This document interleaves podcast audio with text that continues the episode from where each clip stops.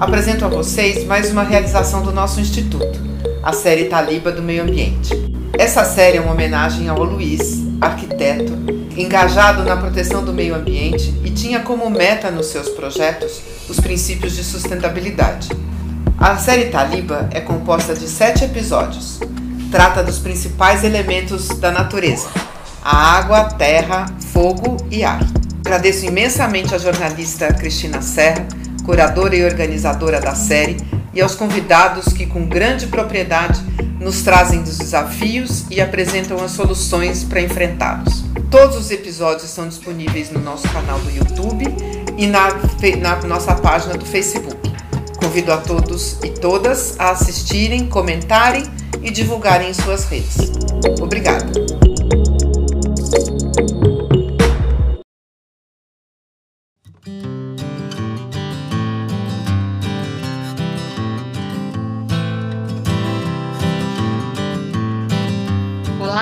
Todas e todos, bem-vindos, bem-vindas a mais um debate sobre meio ambiente promovido pelo Instituto Camila e Luiz Taliberti.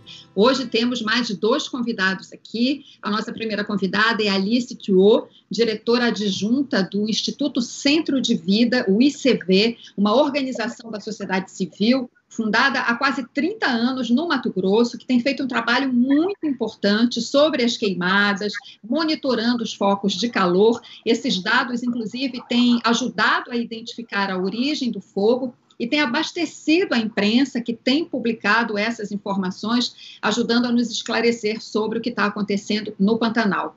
Também com a gente o professor doutor Rodrigo Marques, que é professor de climatologia do Departamento de Geografia da Universidade Federal do Mato Grosso. Ele é licenciado, bacharel e mestre em geografia pela UFMT e é doutor em meteorologia pela USP, portanto, uma pessoa que tem acompanhado as consequências dos incêndios, né, das queimadas, do fogo, é, e é sobre tudo isso que a gente vai conversar hoje, porque a gente tem feito aqui os nossos debates sobre meio ambiente, eles são orientados pelos quatro elementos da natureza, né?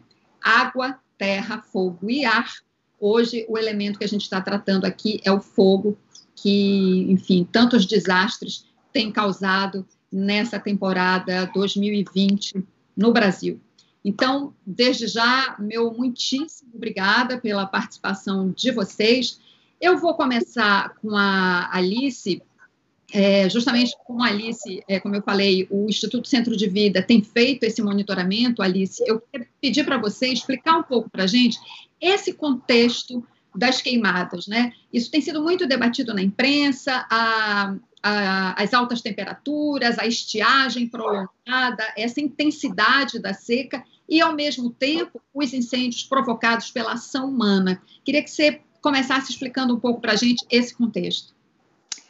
É, bem, primeiro, obrigada, bom dia, obrigada pelo convite, eu estou honrada de participar aqui desse bate-papo.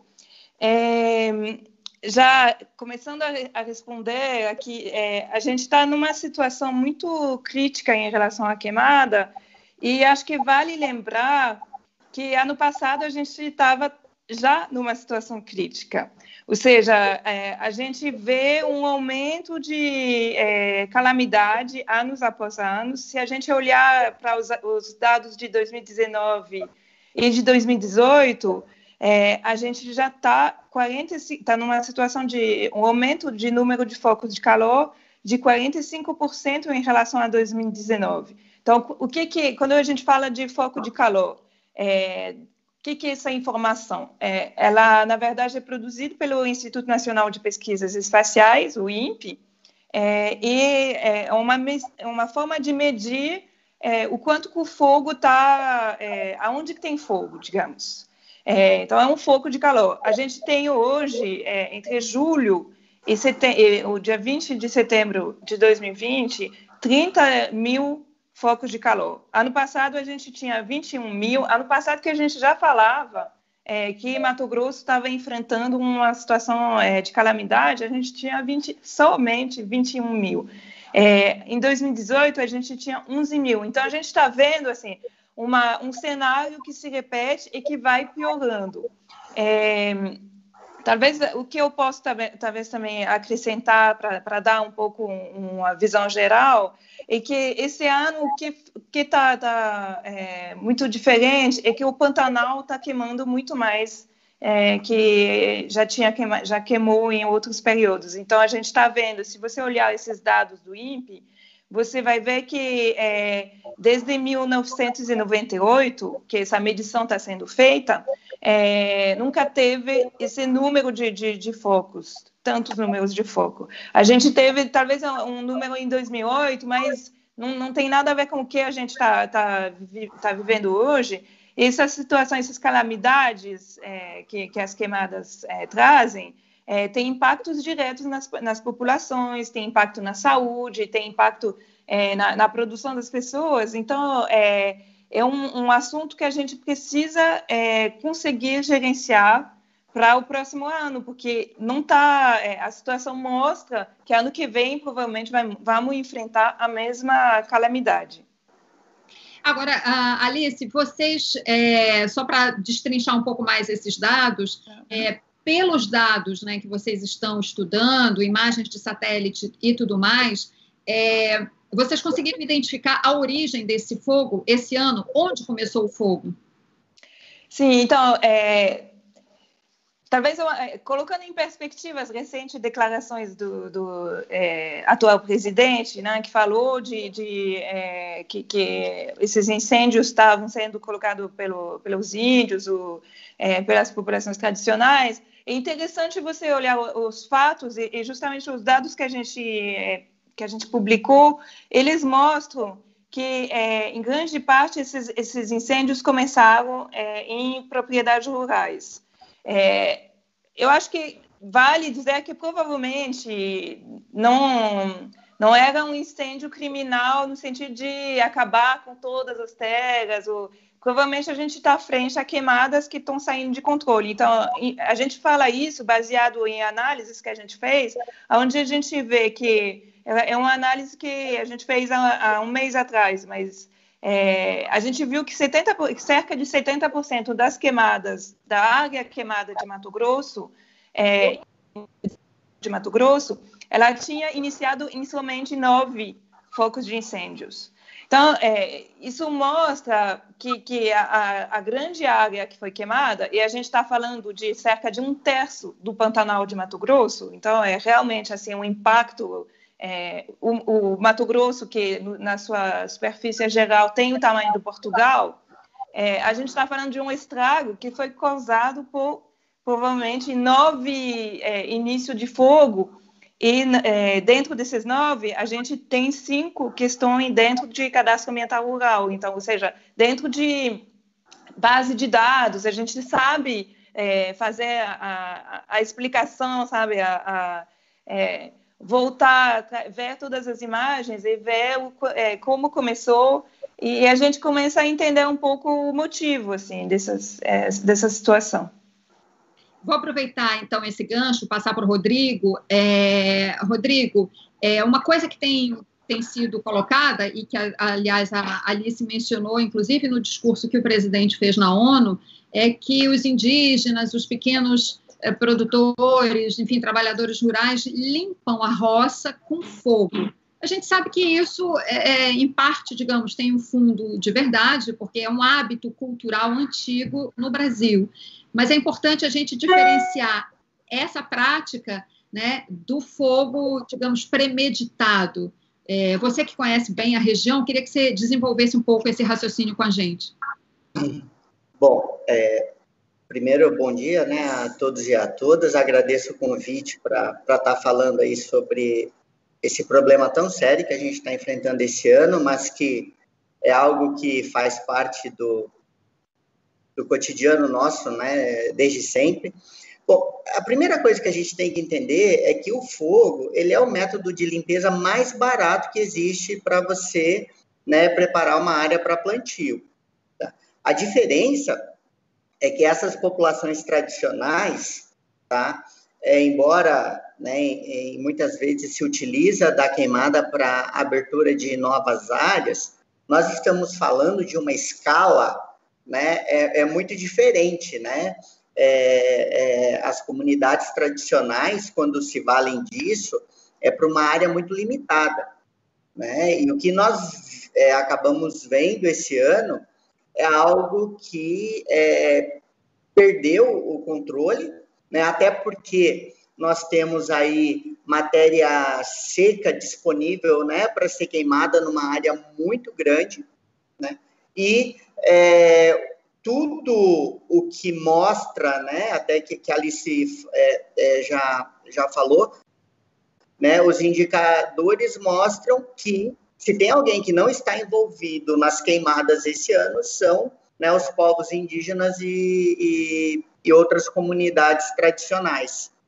Né? Então, acredito que é, tentou-se atribuir né, a essas comunidades, como sempre, tentam se atribuir a culpa né, a essas populações que são mais vulneráveis, né, omitindo de fato né, os grandes é, proprietários de terra que acabam se valendo disso para a limpeza de enormes áreas. E esse ano, o ano passado já dava indicativo, me lembra muito o pico de desmatamento que nós tivemos aqui no Mato Grosso em 2003, que coincide, é, agiria contra quem desmatasse. Né? O pessoal do agronegócio eles tinham o entendimento de que com o governador vindo do agro, tudo era permitido. E a gente está vendo algo muito parecido agora, com um agravante, ao meu ver, né? Você tem discursos governamentais que acabam né, sendo entendidos aqui é, é, é, embaixo como pode, pode fazer a prática, né? Pode queimar. Né? E me preocupa muito quando o Ministério da Agricultura e o Ministério da Economia chamam a atenção do Ministério do Meio Ambiente para que ele haja como Ministério do Meio Ambiente. Né? Para que o Ministério do Meio Ambiente faça o papel dele, que é controlar é, essas questões, o que nós não vimos ainda, infelizmente, né, esse ano. A propósito disso que você mencionou, você falou do pico de desmatamento anterior, 2003, né? Primeiro ano do governo Blairo Maggi. Isso. É, eu queria aprofundar, então, porque, como eu mencionei, a, a imprensa tem, se, tem usado muitos dados do ICV, inclusive, e o site Repórter Brasil, é, ele, na verdade, fez uma combinação dos dados do ICV, como a Alice mencionou, aquelas fazendas que estão no cadastro ambiental rural, né, você pode é, saber quem é o proprietário. O site cruzou esses dados com outros dados né, e chegou a identificar fazendas de fornecedores de grandes conglomerados do agronegócio. Né? É importante aqui dizer o seguinte: eu não estou dizendo que foram os grandes conglomerados que atearam fogo, mas essas grandes empresas compram é, commodities dessas fazendas. A questão que eu quero colocar para vocês é: a gente ouve muito falar, né? da cadeia sustentável de produção da soja, né? a cadeia sustentável do agronegócio. E a minha pergunta que eu deixo para vocês é: não é papel do agronegócio rastrear a origem das commodities que compram, que essas grandes empresas compram e que se destinam ao mercado externo? Né? Não, é, não é papel dessas empresas também saber a origem né, desse produto, se ele vem de área desmatada, enfim, é, é, e justamente para cobrar, de uma certa forma, cobrar que os seus fornecedores cumpram a lei, eu queria saber o que vocês acham desse aspecto. Alice. Tá, é, eu acho que o que está muito claro assim é que é, tem vários atores chaves nessa, nesse dilema, vamos dizer, que consideram que é, o papel não é deles. Então, é, a gente fez um, um, trabalho com a organização que, que é, também trabalha com dados, é, que, que, é bem parecido com, com o trabalho do, da Repórter Brasil, é, que foi uma publicação sobre a, a ilegalidade da, so, da soja. Então, a gente conseguiu demonstrar que tinha porque, a soja, no final, no, no, no cenário atual, existem vários, é, vários é, arranjos com o Ministério Público, com o Greenpeace e com outros, que realmente conseguiram baixar o nível de ilegalidade da soja. Mas ainda tem ilegalidade. E, e, na verdade, o que a gente vê é que é, esse restante de ilegalidade que está alimentando é, o desmatamento, que o Rodrigo estava comentando, é, Vale, por exemplo, mencionar que ano passado, que é, os dados do, do INPE mostram, até, é, no, no, no, ano que acabou de terminar do desmatamento, é, porque termina em, em, agosto o calendário do, da, do monitoramento do desmatamento, é, mostram que a gente tem é, um aumento de 30, 31% do desmatamento em Mato Grosso. Isso em relação ao ano, ano passado. Se a gente olhar nos últimos anos, o aumento é bem maior. É, então, esse desmatamento, alguém está fazendo ele.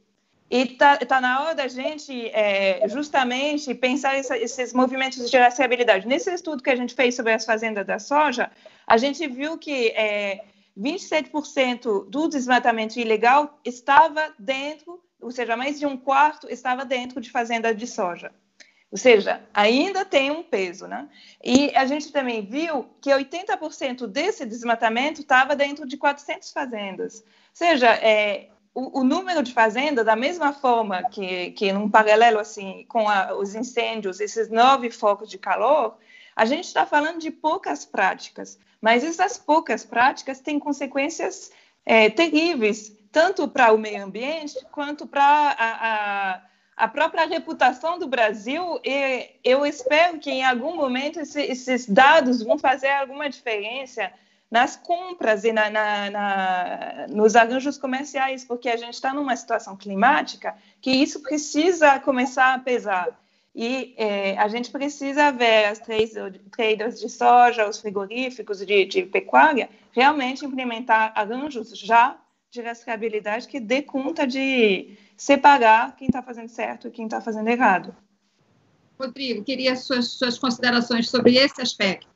Então, é, até saiu agora na, na, na, imprensa recentemente, né, que, sobretudo aqui em Poconé, é, as fazendas que teriam iniciado é, essas queimadas, elas seriam fornecedoras é, do grupo Amage, né, aí do ex-governador Blairo Maggi, e do grupo Bom Futuro, que é do era a imagem é, é, primo do, do Blairo, né, que são dois grandes conglomerados do agro aqui no estado.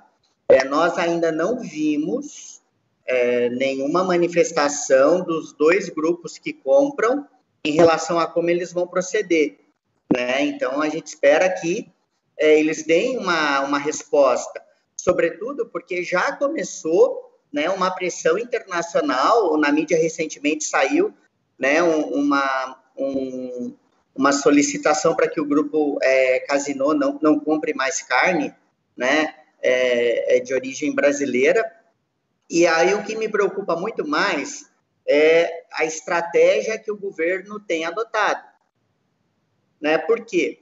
Porque enquanto, vamos pegar agora recentemente né, a, a declaração do, do presidente na, na Assembleia da ONU, Enquanto todos os outros presidentes, mesmo, né, acusavam que a Europa já havia desmatado, os Estados Unidos já havia desmatado, você via no discurso uma estratégia para que, olha, mesmo nós tendo, né, essa essa área ainda conservada, nós precisamos da ajuda, ou seja, do investimento estrangeiro, para a gente poder manter essas áreas, né? E agora o que a gente está vendo é tipo assim, ó, é meu, eu faço o que eu quero. Né? E é muito triste, porque é, ainda mais eu que, que, que, que estudei a, a questão da, das partículas inaláveis, é o impacto da queimada na saúde da população é muito forte aumenta-se é, é, mais de 30% os atendimentos na, na saúde por conta das queimadas. Então, assim, é uma coisa que preocupa muito, né? A inércia, porque o mesmo governo que reclama é, é, que está tendo um aumento no, no atendimento né, na, nas unidades de saúde, é o mesmo governo que deixa queimar. Então, é, isso é uma coisa que chama muito a atenção. É, Rodrigo, vou aproveitar então, já que você mencionou, eu queria que você explicasse um pouco para a gente esse estudo que você fez, é, é, é, a sua área, aliás, de, de estudo, e eu queria que você explicasse um pouco, porque aqui a gente tem uma preocupação muito grande, que é relacionar né, as questões ambientais com a vida da gente, com a vida das pessoas. A gente, nós, seres humanos, não vivemos dissociados da natureza, nós somos parte dela. Muito embora, às vezes, a gente perca um pouco essa conexão, sobretudo quem vive nas grandes cidades, né? Fica ali tão preocupado com o seu dia a dia, acaba esquecendo isso, que é uma coisa elementar, óbvia, mas a gente esquece, essa é a verdade.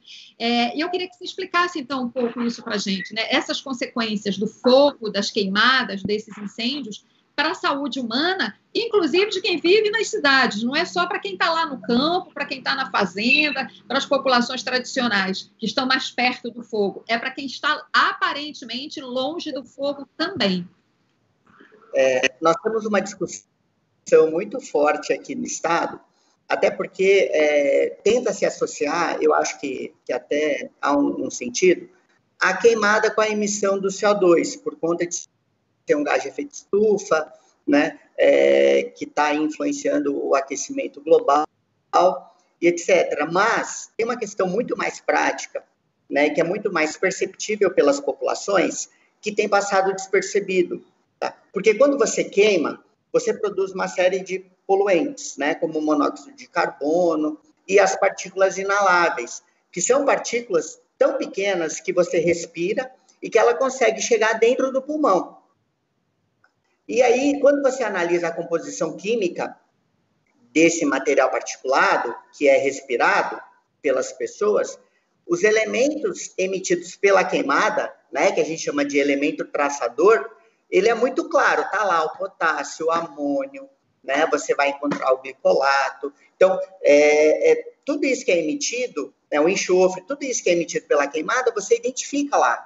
Né? Por isso que é, aqui, no, no, aqui em Cuiabá, por exemplo, mais de, de 30% do que, do que chega dentro do, do, do, do, pulmão, ele é oriundo de queimada, né? sobretudo na, na, na seca.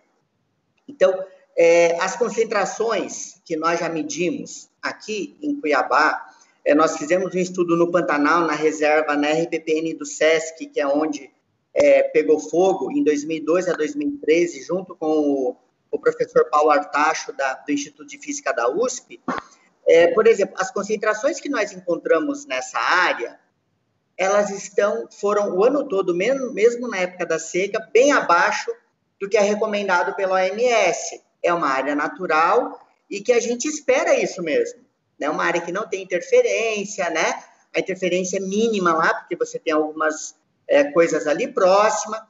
Entretanto, se você pega Cuiabá, Cuiabá já chegou a ter 180 microgramas por metro cúbico de partícula inalável. E a OMS diz que não pode passar de 50. Nossa. Tá? As concentrações em Cuiabá são maiores do que em São Paulo, capital. E isso está diretamente associado à queimada. Porque anos que eu não tenho queimada, as concentrações são baixas. E aí tem um outro problema, porque aqui no Mato Grosso em geral, e aí a gente tem que lembrar que o Pantanal é a área que menos chove no Mato Grosso. Tá? A inundação que tem no Pantanal é da água que desce dos planaltos e vai em encontro ao Pantanal, que é a área mais baixa. Mas em termos de quantidade de chuva, o Pantanal é a área que menos chove. Então, o que, que nós temos aqui, em geral? 10% da chuva do ano todo ocorre de maio a setembro. E 90% da chuva de outubro a abril. Então, nós vamos ter dois ambientes, duas realidades. Uma que é de outubro a abril, que as concentrações elas são baixas porque você tem muita chuva, então a chuva ela atua removendo né, os poluentes que estão na atmosfera, e outra de maio a setembro, que não chove quase nada. Quando chove é por conta é, de atuação de frentes frias, e foi o que aconteceu esse, esse ano. Né? As frentes frias não vieram, então nem esses 10% de chuva nós tivemos. Né? Então, uma situação natural, tá? porque quando eu tenho um período muito seco, naturalmente as concentrações aumentam. Porque eu tenho emissão, eu tenho ressuspensão de poeira do solo, uma série de coisas, e eu não tenho um agente que remova, que limpe a atmosfera, que limpe o céu. E aí agora, como nós não tivemos entrada de frentes frias esse ano, né? Nós não tivemos a última chuva em Cuiabá foi no dia 23 de maio, né? Aí agora é no, no domingo passado nós tivemos aí um, uma chuva de um milímetro, né? Assim, deu uma garoinha bem de leve, deu uma limpada boa, mas ainda tem muita coisa. Então, as queimadas e, e, a principal fonte de emissão que nós temos aqui é queimada. Porque os anos que eu não tenho queimada, tá? A, é, a condição do ar, mesmo na seca, ela é melhor. Uhum. É, eu quero aproveitar isso que você falou. Você falou justamente é, da, da estação seca, né? Da, que é o que ocorre no Pantanal. Vou passar a bola para a Alice, porque eu lembro que a Alice mencionou que esse monitoramento é, das queimadas, enfim, dos focos de calor, me corrija se eu estiver errada, é feito desde 1998, né? É, o que eu queria, é, na verdade, agora é, é, introduzir aqui na nossa conversa é, é o seguinte: Existe, então, um período natural de seca no Pantanal. A minha pergunta é: vocês que acompanham há muito tempo essa realidade, essas secas estão de fato mais intensas, mais prolongadas, e isso é um efeito das mudanças climáticas ou do que se chama também de fenômenos climáticos extremos, né, em decorrência do, do aumento do efeito dos gases do efeito estufa. Queria, eu queria que vocês esclarecessem isso para a gente, Alice. Uhum. É, então, o que a gente sabe desse ano especificamente é que já tinha aviso, a gente já tinha recebido avisos da NASA, do INPE, de, é, de Instituto de Meteorologia, de que é, a situação estava crítica. Então, até por isso que, é, já, a gente já estava se preparando a um, um período de queimada mais complicado, porque justamente quando tem essa essa situação de seca, que o fogo sai fora de controle. É, um dado que a gente sabe e já, já tem, assim, que já, já é em consenso na, na comunidade científica, é que o desmatamento impacta a chuva. Ou seja, eu, eu é, óbvio, a, a, as mudanças climáticas têm um impacto sobre o, é, a, o, o, nível de chuva, a seca, o, o, as temperaturas, mas é, acho que talvez vale também olhar o, o, raciocínio em outro é, ângulo e dizer o desmatamento que provoca as mudanças climáticas, porque a gente sabe hoje que o desmatamento no mundo e o Brasil é, tem um papel assim importante nisso. O desmatamento no mundo é um dos fatores, um dos é, quatro, cinco fatores maiores de mudanças climáticas.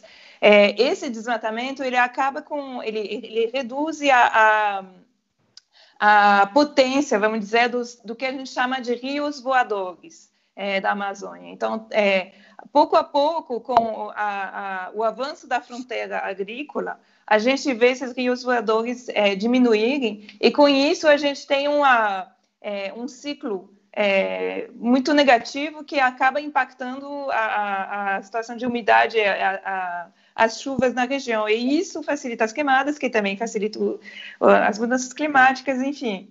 É, a gente precisa urgentemente quebrar esse ciclo com é, políticas de comando e controle e conscientização da, da, da e, e, claro, é, alternativas produtivas também e, e, conscientização da população de que isso é, o, é, é uma da, das questões da agenda pública é, do século XXI. Assim. É, a gente está à frente a uma, uma, emergência climática que os, é, os nossos pais não conheceram.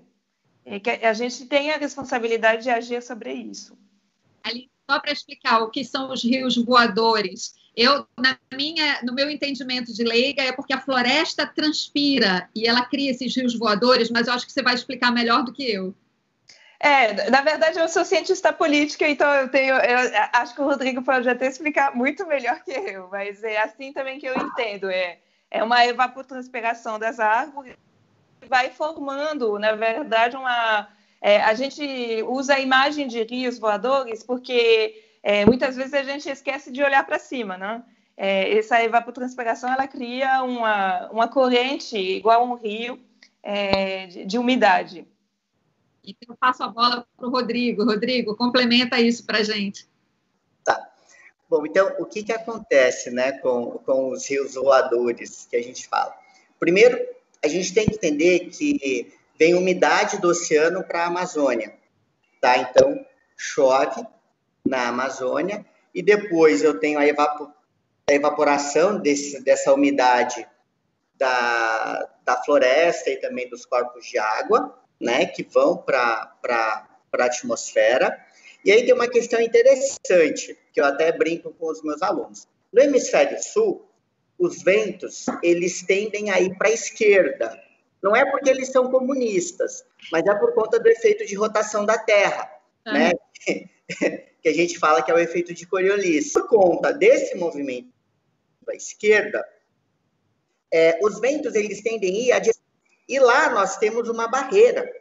E esses ventos, como eles encontram essa barreira, eles voltam para os níveis, aqui por volta de 2 quilômetros de altura. Então, o que, que acontece? Esses rios voadores, eles se formam porque você tem a umidade da Amazônia que ela vem transportada, né, por esse jato até o centro-oeste e o sudeste. E, e, e boa parte da, da, nossa chuva, ela ocorre em função da umidade que é transportada da Amazônia para essas regiões. Porque em clima, ele sempre busca o equilíbrio, né? Então, ele sempre procura levar frio para um lugar mais quente, né, em termos de circulação. É, a umidade, ela vai ser transportada para essas áreas. E o que, que acontece? Se eu tenho a diminuição de umidade né, é, na Amazônia, logo eu tenho menos umidade que vai chegar aqui no centro-oeste e também no sudeste. Então, uma questão importante é que este ano, basicamente, nós tivemos é, duas coisas que podem acontecer, tanto que aconteceram, e que agravam a seca. Primeiro, é o que nós chamamos de aqui na faixa de 5 quilômetros de altura, um anticiclone que atua muito forte. Tá? Ele atua normalmente, é ele que é responsável pela seca. Por quê? Porque esse anticiclone, ele sopra um vento de cima para baixo. E quando ele sopra esse vento de cima para baixo, esse vento ele é seco. Então, esse movimento de cima para baixo inibe a formação de nuvem. Logo, não tem nuvem, não tem chuva. É por isso que é seco de maio a setembro, que é um sistema que ele atua muito nessa época por conta do inverno aqui no hemisfério sul. Né? E o que, que aconteceu? Quando que isso é quebrado? Quando eu tenho frentes frias que avançam para o interior da América do Sul. E esse ano nós tivemos um jato ali mais ao sul do que era para ser, né? Ali na, na, sobre a Argentina, e ele bloqueou a entrada das frentes frias. Então, além de eu ter uma estação é, seca mais intensa, aquilo que poderia quebrar a seca, trazendo um pouco de umidade, trazendo um pouco de chuva, não atuou, que são as frentes frias. Elas ficaram bloqueadas e basicamente atuaram é, no sul do Brasil. Então, isso foi uma conjunção de fatores. Um outro ponto, só para vocês terem uma ideia aí, nessa questão do, das se você, até, mil, até 2009, nós nunca tivemos, no mês de agosto, temperaturas acima de 40 graus. Se pegar de 1911 a 2009, nós nunca tivemos temperaturas registradas acima de 40 graus. De 2010 até 2020, foram 18 registros de temperaturas acima de 40 graus. E o que, que isso é, significa? Assim, o que é muito nítido é que de 2010 nota-se é como se fosse um novo patamar, né? Você subiu uma escala e um agravante para 2020. Desses 18 dias que se registraram no mês de agosto, temperaturas acima de 40 graus, nove foram em 2020. Tá? O mês de agosto de 2020, nós tivemos 15 dias com temperaturas acima de 39 graus.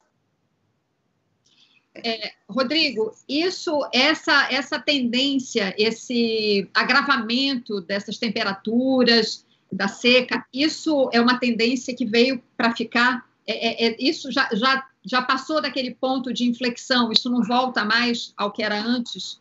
Olha, mesmo analisando os últimos 10 anos, que mostram uma tendência muito forte de aumento, até porque nós nunca tínhamos é, tido 41 graus e esse ano foram é, quatro dias ali, que chegou inclusive a 41,8, né, quase 42, que é o esperado para setembro. Né? Então, este ano, por exemplo, foi o ano mais quente já registrado. O que a gente observa é que existe uma oscilação tá? entre anos mais quentes e depois anos mais frios. Então, o que nós precisamos fazer é continuar é, observando se essa tendência de aumento vai se manter. Porque se essa tendência de aumento se manter por mais alguns anos, aí sim a gente está falando que nós entramos aí num outro é, patamar, num outro é, patamar climático, né? Num, num, outro patamar de temperatura. E o mês de setembro, por exemplo, já foi o mais quente da história também, onde chegou a 42,7 graus. Então, tá, coisas que não aconteciam até 2009, de 2010 para frente, tem se tornado comum. E não só o aumento das temperaturas máximas, as temperaturas mínimas estão aumentando, que é uma questão importante para ser avaliada. Só para ter uma ideia, né? A última vez que o mês de agosto fez menos de 10 graus foi em 1999. Né? Já tem aí mais de 20 anos que no mês de agosto nós não registramos temperaturas inferiores a 10 graus. Isso, isso é uma questão importante, tá? Porque muitas vezes as pessoas se preocupam só com a máxima, mas o que a gente observa é que as mínimas estão ficando maiores também. Entendi. Agora, Rodrigo, o, é, o que que determinou, digamos assim, é, eu estou te perguntando mais e mais, porque o assunto realmente é fascinante, além de complexo, é fascinante, é, e nos ajuda a entender muita coisa. Por que essa virada a partir de 2009? O que que determina? O que que a ciência diz sobre isso? Então, é, quando a gente fala de, de mudança climática global, a gente precisa entender que, na média, a temperatura está ficando maior né? É, só que, por exemplo, em nem todo lugar fica maior. Eu me lembro que é, em 2016, que, que foi considerado o ano mais quente da história, para Cuiabá não foi. E aí uma jornalista veio me perguntar, né? Ah, mas então a ONU está dizendo que é o ano mais quente e tal. Eu falei, ó, para Cuiabá não foi. Aí eu senti que ela ficou meio, sabe, mas, tipo assim, como que não foi? Né? Se o mundo inteiro né, ficou mais quente, por que, que Cuiabá esse ano não ficou? Falei, olha, é, alguns fatores acabam é, é, indicando isso, né? Porque o clima, ele, ele, a gente não pode se prender muito na média e também não só aos eventos extremos, porque os eventos extremos que a gente tem observado, eles têm sido muito potencializados pela ação humana, tá? Porque, por exemplo, é, se eu pegar Cuiabá né, do início do século passado, Cuiabá sempre foi quente e muito quente, né? É, o calor de Cuiabá para agosto e setembro é muito diferente do calor que vocês vão ter aí em São Paulo, por exemplo, né? É, eu tenho colegas que ficam, ah, hoje está 33 graus. Poxa, Cuiabá 33 graus é 9 horas da manhã, né? Assim, é, é para a gente é diferente. Agora, os fatores que acontecem, o, o grande problema é que para eu dizer que eu tenho uma mudança climática global, eu preciso de um período é maior de estudo. Tanto que aqueles que discordam, né, eles alegam o seguinte, que nós tivemos um, um resfriamento entre 45 e 75, e a partir de 76 nós tivemos aí o aumento da temperatura, né? é, que coincide com, com o aumento, e aí o aumento de, de emissão de CO2 ele já vem de mais tempo, né? E ele tem se intensificado cada vez mais. Qual é a questão? Né, que, que é uma coisa que, que o pessoal mais, mais questiona. Nós é, precisamos de um certo tempo para avaliar, porque ah, os modelos indicam, né, que, e aí tem uma questão, porque o modelo ele se baseia muito no que aconteceu recentemente. Então, se eu tenho anos que foram muito quentes, os modelos eles tendem a indicar que os próximos anos serão quentes. O que nós temos agora, por exemplo, outubro, novembro e dezembro, por conta da atuação da laninha, se espera que pelo menos a parte de chuva aqui é, é, no, no, Mato Grosso seja dentro do que nós chamamos de normal, dentro daquilo que é esperado, ou da média dos últimos é, 30 anos. Tá? Então, isso é uma boa perspectiva né, para o Estado. Agora, o aumento da temperatura, nós também precisamos considerar que as cidades crescem, né? É, muitas vezes a, as estações que elas ficavam numa área menos urbanizada, com o crescimento das cidades, elas estão numa área mais urbanizada. Cuiabá tem apresentado uma expansão urbana quase catastrófica nos últimos anos, na última década, tá? E é uma coisa que nós estamos começando a tentar verificar se foi simplesmente o aumento da temperatura ou se nós tivemos uma mudança no comportamento de circulação, que é o que nós estamos começando a avaliar isso com mais cuidado agora. Então, eu não posso te afirmar né, exatamente o que, que causou esse aumento de temperatura, mas você tem uma junção de mudança do uso do solo, você troca materiais mais frescos, né, por materiais mais quentes, e também você tem uma questão de circulação geral, porque esse ano, por exemplo, 2020, está muito nítido que houve é, é, é, questões de circulação da atmosfera, né? Então, a estação seca foi mais intensa, as frentes frias não chegaram, que culminaram com esse maior aquecimento. E o pior, né? Tudo isso foi agravado com as queimadas, porque não foi só o Pantanal que queimou. O problema de queimada urbana em Cuiabá esse ano foi terrível, tá? E nós vemos uma omissão do poder público. Só para você ter uma ideia, o CPTEC, ele tem que é ligado ao INPE, ele tem um site que estima a qualidade do ar. Eu não sei o que, que aconteceu, mas por coincidência, o site está fora do ar. Justamente nesse período mais crítico. Entendi. A Secretaria Estadual de Meio Ambiente tinha até lá no site um link lá, qualidade do ar. O último boletim, ele era de março de 2008. Deram uma desculpa que tinham que repaginar a, a página da SEMA, sumiu o link de qualidade do ar, tá? Então, você vê que o próprio é, poder público não usa as ferramentas que ele tem para poder combater o problema.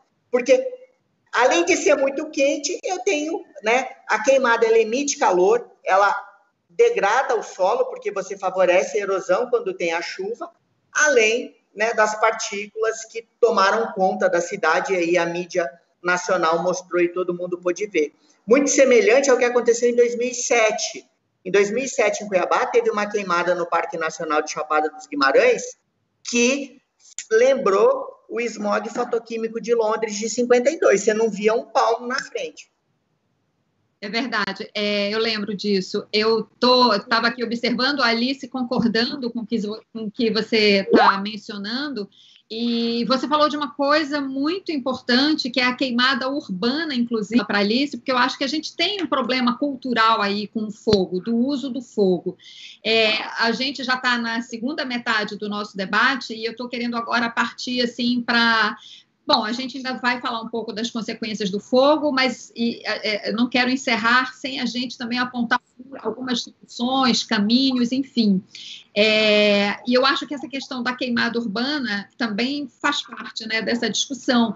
Quer dizer, como mudar, aí eu passo a bola para a Alice, como mudar esse hábito cultural que é tão arraigado, né? Porque como o, o Rodrigo mencionou antes, né? É, é, a forma mais barata, né? Toca fogo e espera limpar. Como é que uhum. a gente faz?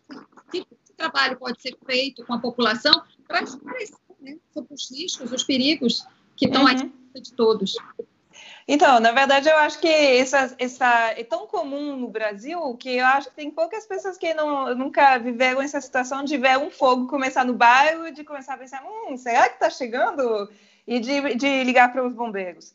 É realmente uma, uma prática muito é, difundida. Eu acho que tem é, diferentes situações. Tem a situação de, a, da queimada urbana e a situação da queimada rural.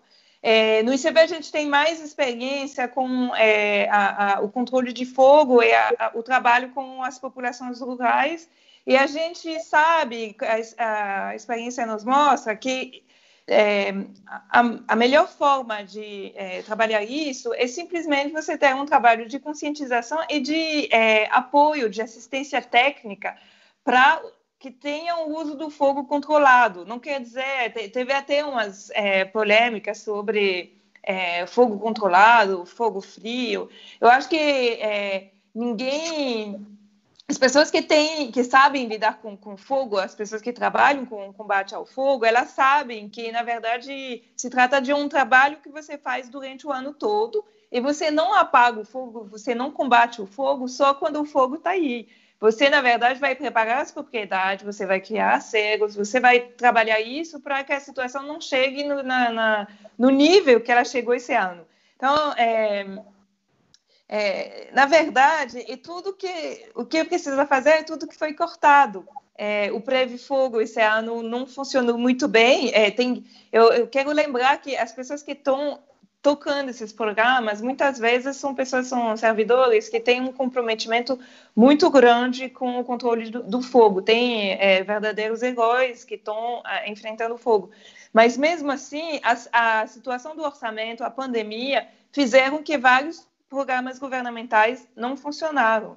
Então, o Preve Fogo, por exemplo, não fez capacitação, não teve, teve uma redução de, do número de brigadas, de contratação de, de brigadistas. Isso na verdade, a, exatamente o que a gente precisa retomar, refazer, voltar a fazer, e é, provavelmente também alguns, é, é, alguns planos estratégicos, porque quando você é, vai no Pantanal, você percebe que também teve fogo que começou perto das rodovias. Então, o DENIT, a, várias organizações que precisam colaborar, não colaboraram. É, então, eu diria assim que o que, que tem que fazer? Tem que fazer planos estratégicos, tem que ter vontade política, tem que parar de ficar preso nessa discussão de narrativa. Acho que, que a, a, a, aula que, que o Rodrigo está nos dando assim, mostra que é, a gente tem no Brasil várias pessoas extremamente capacitadas sobre o fogo. É, em vez de, de ficar discutindo é, na mídia se esse fogo existe ou não, a gente precisa escutar eles e é, construir planos que vão realmente levar assistência técnica, controle e monitoramento às populações. Rodrigo, queria te passar essa bola também. A gente já está caminhando para os últimos 10 minutos. Eu queria, a, a, aproveitando e para a gente otimizar o nosso tempo, Rodrigo, que você nos apontasse caminhos, mas também fizesse um diagnóstico para a gente das consequências das queimadas desse ano, que foram tão intensas, para a população, para a flora, para a fauna. Você que é geógrafo, eu sei que a tua especialidade é clima, mas como geógrafo, eu sei que eu posso te explorar um pouco mais. É... Bom, para a questão da queimada, como a, Alice é, colocou, é, toda a parte de prevenção ela tem sido abandonada, né? e não só a nível federal, acho que a nível de estado, a nível de município, né? Também, porque aqui em Cuiabá, se você liga para o corpo de bombeiros, ó, oh, tá tendo uma queimada, tal, eles vão perguntar, tá tendo risco alguma casa, alguma residência? Se não tiver, dá um jeito de apagar, porque até eles chegarem já queimou tudo. Porque o efetivo é muito pequeno, tá? Não é porque eles não têm você não tem uma, uma vontade política para que esse sistema de prevenção e de combate ele atue de maneira é, eficaz, né? O, o reduzido, assim, você tem pouquíssimas pessoas para trabalhar e você precisa de gente para atuar nisso, né? Sobretudo nesse período, né? A questão dos brigadistas, quando você tem fogo se espalhando para todo lado, uma equipe, duas equipes não vai dar conta, né? Você tem que ter é, um, um, um, grupo muito maior e eu não vejo vontade política de resolver. Às vezes parece que até precisa ter a queimada para ele ficar pedindo dinheiro para o governo federal, para a situação de emergência. Porque, como eu disse, né, coisas muito simples, que é o monitoramento dessa qualidade, que te dá alguns indicativos, né, de onde você pode atuar preventivamente, o Estado não tem feito. Né? Então, isso, isso é um problema muito grande né, para a população que está ali. E, e você verifica, porque aumenta os gastos públicos no atendimento à saúde, porque é lá no posto de saúde que a mãe vai ter que levar a criança que está com problema respiratório, né? Que o idoso vai ter que ir porque está com problema respiratório. Só para vocês terem uma ideia, né? 70 microgramas por metro cúbico de partícula inalável, e se essa população fica exposta muito tempo nessa concentração, você aumenta em 15% o risco de morte por problemas é, cardiopulmonares. Né? E você pensar que aqui em Cuiabá já chegou a 180, né? então dá para ter uma ideia do problema que nós temos aqui. Agora, com relação a outra questão, é, eu não sei se a gente ainda consegue avaliar quanto tempo, né, ou ainda se dá para mensurar o prejuízo para a fauna e para a flora das queimadas desse ano, tá? É uma coisa que sem precedentes, né? É muito triste, né, o que aconteceu. Eu que, que trabalhei, por exemplo, ali na, na RPPN do SESC do, do Pantanal ali, na região de Porto Cercado, né? Inclusive tem uma base lá que está tá sendo ajudada, é, usada para combater os incêndios, porque tem uma pista de aeroporto ali próximo. É, assim, é, eu não sei se a gente consegue recuperar o que foi perdido, tá? Não sei se, se consegue voltar ao que era antes, né? Ou se quando é, a vegetação se recuperar, nós, nós podemos ter uma vegetação mais é, de menos frondosa, né, menos exuberante, porque o que se verifica no cerrado é que o cerrado, que ele tem um porte de floresta, ele é submetido a queimadas constantemente, a tendência é que ele vire um cerrado mais aberto, né, ele diminua o porte dele, e com relação à fauna, que é uma das coisas mais, que foi muito, assim, nítida, porque a gente vê os animais agonizando, eu não sei, porque, sobretudo, a área que você tinha maior concentração de onças pintadas, por exemplo, ela foi extremamente afetada, né?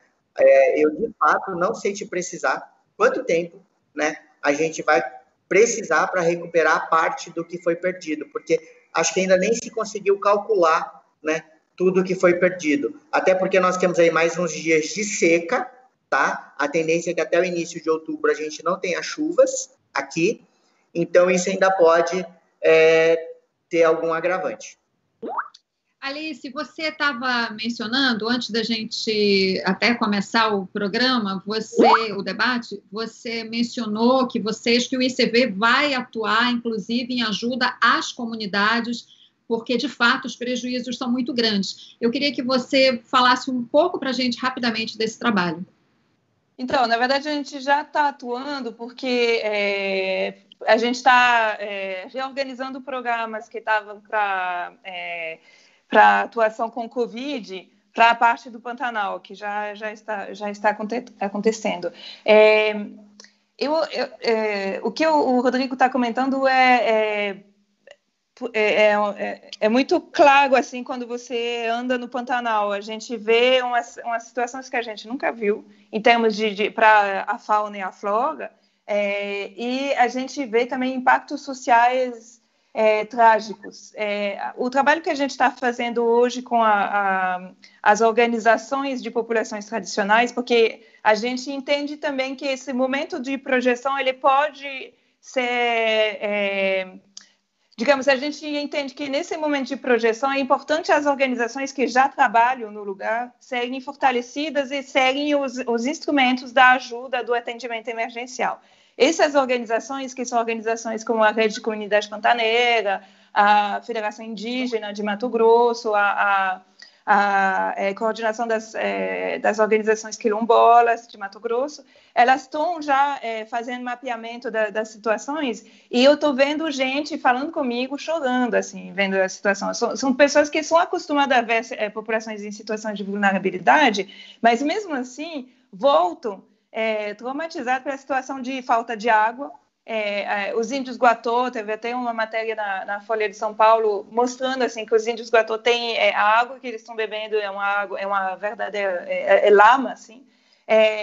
tem roças que foram queimadas, apiários, enfim, os, os meios de produção e de sobrevivência dessas populações que são, são populações que não precisam ir para a cidade para comer, não precisam ir para a cidade para se tratar. Então, a gente está vendo, é, especifica, especificamente, na, por exemplo, na Baía dos Guatós, a gente, é, o, o, esse território indígena, que foi o último território indígena demarcado pelo, é, por um presidente da República no Brasil, é, ele foi atingido a 85% pelas chamas, de um, de um fogo que não começou na terra indígena. Ou seja, eles não têm nada a ver, mas eles estão sofrendo a, a consequência do, do descaso e do desastre da, da, da, falta de governança ambiental no Brasil.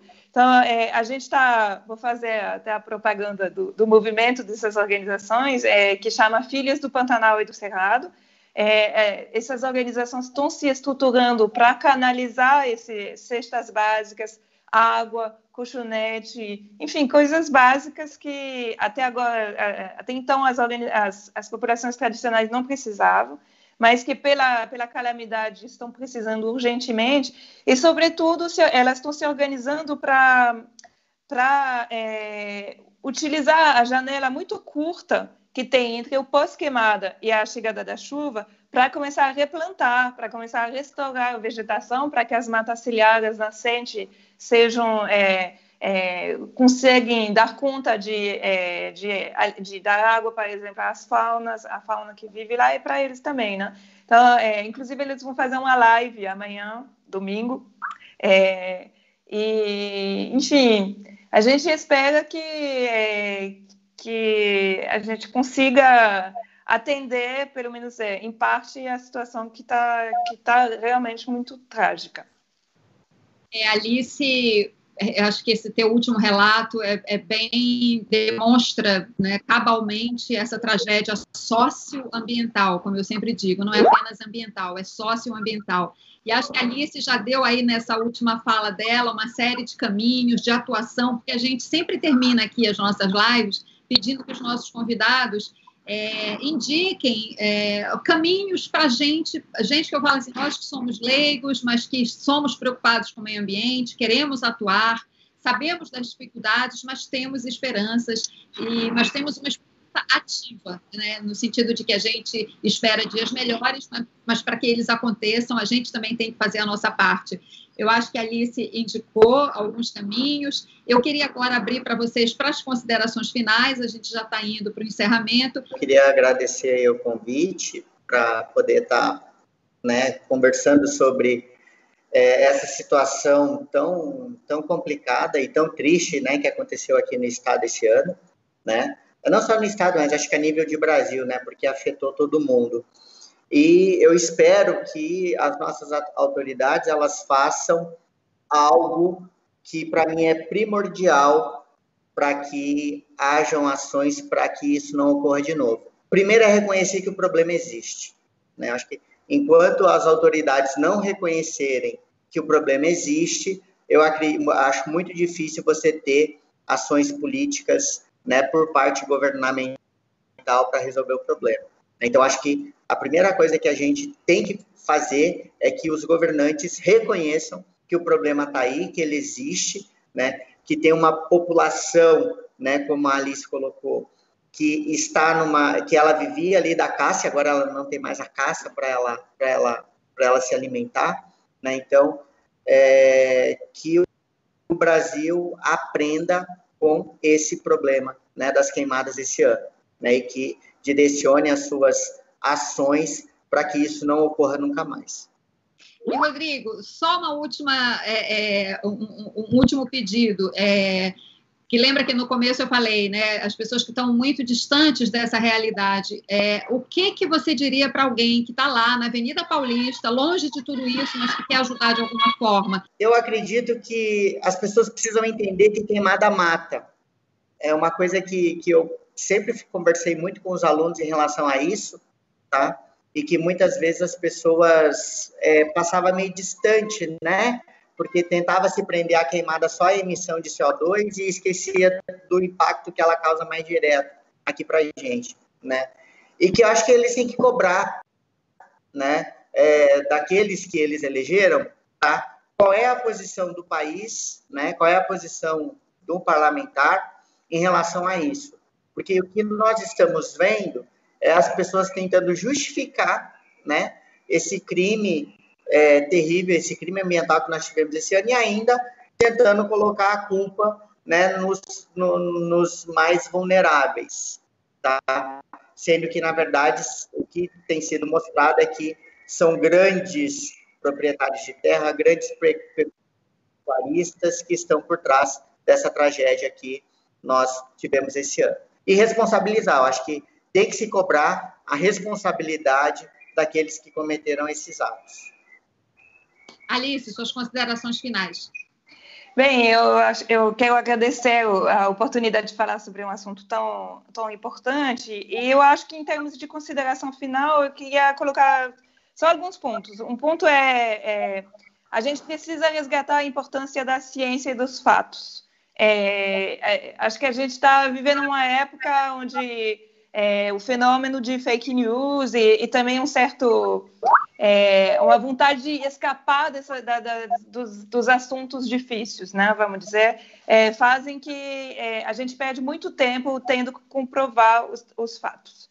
Então, tem essa, essa, a gente precisa resgatar o papel da ciência na, nas nossas políticas públicas. E a gente é, precisa também é, lembrar disso quando a gente vai votar. Então, é, é, colocar essa questão ambiental como um tema importante e cobrar o, o nosso é, a pessoa que a gente vai eleger para tomar a decisão, porque é ele que vai fazer a diferença. Eu realmente acredito que é, a situação que a gente está vivendo hoje, ela, ela somente pode ser é, resolvida a partir de uma é, política pública muito mais clara, ou seja, é, decisões, implementações, responsabilização, comando e controle, é, e infelizmente realmente faltou, não, não tem como dizer que não faltou. A situação que a gente está mostra um fracasso. Assim.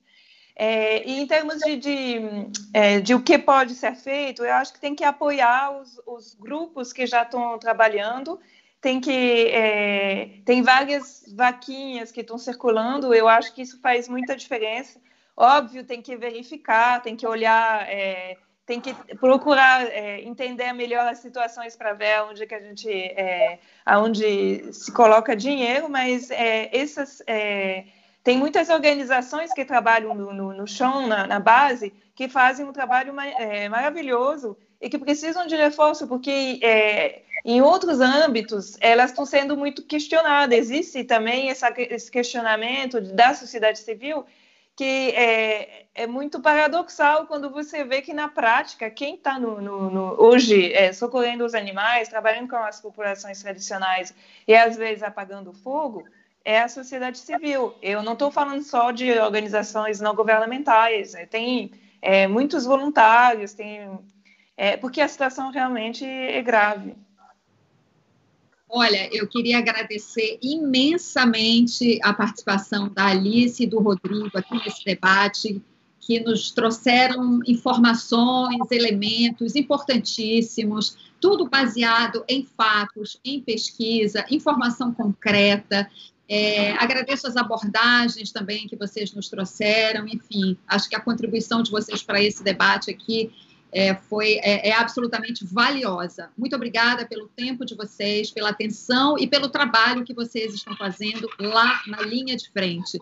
Então, o meu enorme agradecimento aqui em nome do Instituto Camila e Luiz Taliberti.